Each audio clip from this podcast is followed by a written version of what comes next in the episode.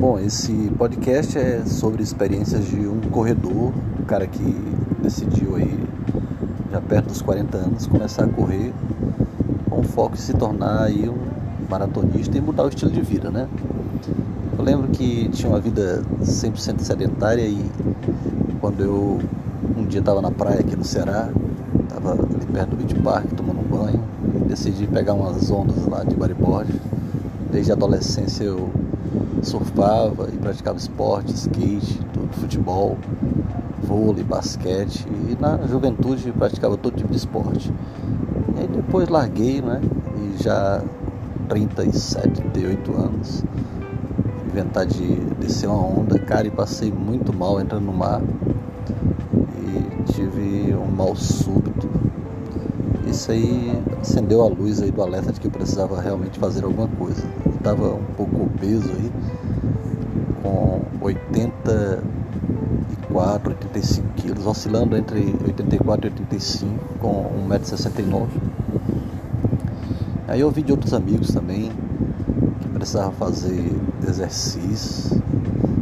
E uma das frases que me tocou foi quando um colega disse: Geraldo, você precisa tomar uma decisão se quer ser um velhinho ou um velhão quando tiver né, mais da frente aí.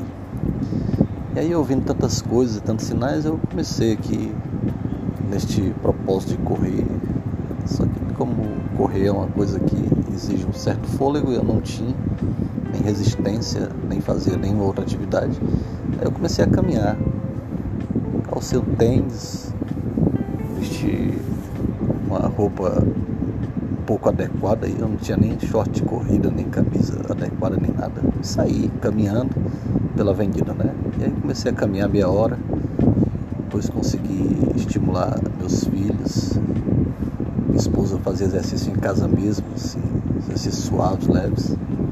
E eu não tinha saco nem coragem para ir para academia, porque a academia sempre foi para mim um negócio muito sacal, muito monótono mas aí andar na rua para mim era agradável, o movimento do trânsito, dos carros, das pessoas.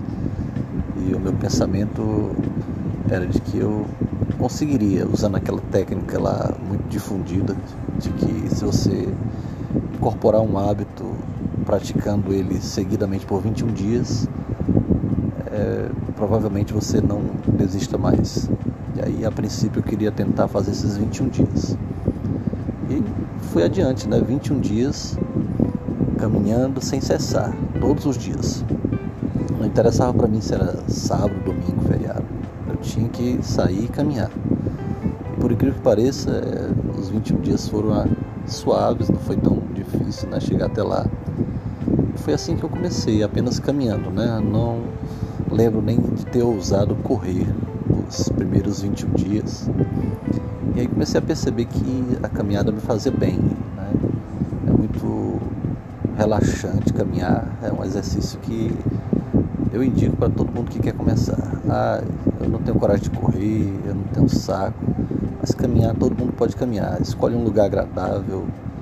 Se não tem um lugar tão agradável perto da tua casa, mas mesmo assim escolhe uma avenida mais larga, mais ampla, que tenha uma ciclovia, uma ciclofaixa, sei lá calçadas que não tenham tanto desnível, né?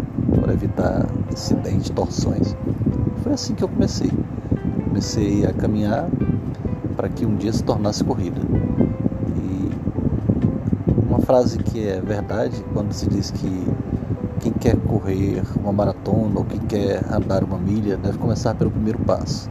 Se você não der o primeiro passo, nunca vai sair do lugar dar o primeiro passo não exige de nós grandes sacrifícios. Até mesmo, mesmo se você não tiver um bom tênis, se você não tiver uma roupa adequada, mas você pode ir mesmo de chinelo, sandália, pode sair caminhando e vai ver como ao final uma caminhada de 30 minutos acaba nos fazendo muito bem.